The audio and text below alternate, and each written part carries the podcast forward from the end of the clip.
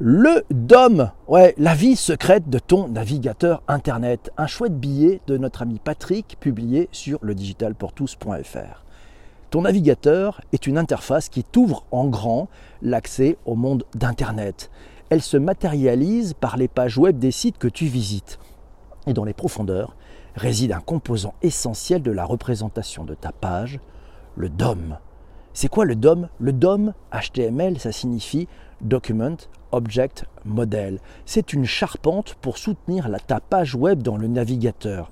Le HTML est traduit en objet du DOM dans la mémoire de ton ordinateur. Chaque représentation HTML, ce sont des balises, devient un objet manipulable par les langages du web comme par exemple le JavaScript.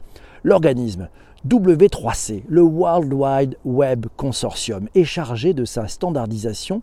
Et depuis HTML5, le DOM est incorporé dans la fameuse norme HTML.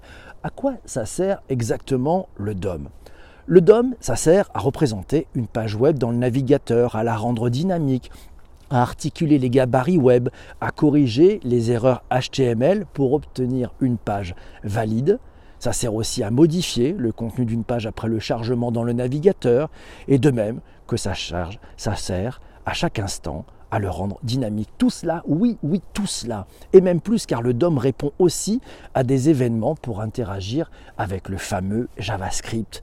Et last but not least, le sais-tu, le DOM, c'est un composant essentiel du Search Engine Optimization, le fameux SEO, l'optimisation du référencement naturel. Tu l'as compris, le DOM représente la face cachée de l'iceberg. Et Googlebot, le robot d'exploration de Google, l'utilise abondamment, le gourmand, pour la recherche dans les pages. Alors au fait, ça marche comment le DOM?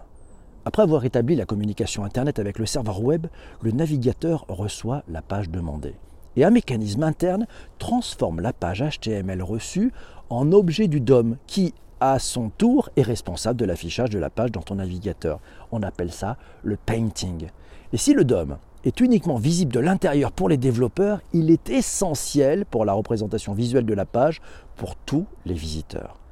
Pour aller plus loin, tu es curieux, tu aimerais voir un peu ce que c'est le DOM, tu veux voir le DOM, rien de plus simple avec les outils développeurs de la plupart de tes navigateurs.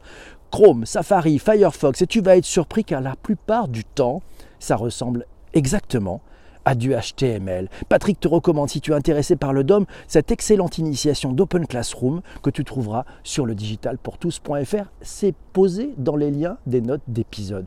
Je te laisse, ami des plateformes de balado-diffusion. J'ai rendez-vous avec tous ceux qui sont en live sur Twitter. Et justement, on va avoir en direct notre ami Patrick. À, à très bientôt pour un prochain épisode. À très vite. Salut.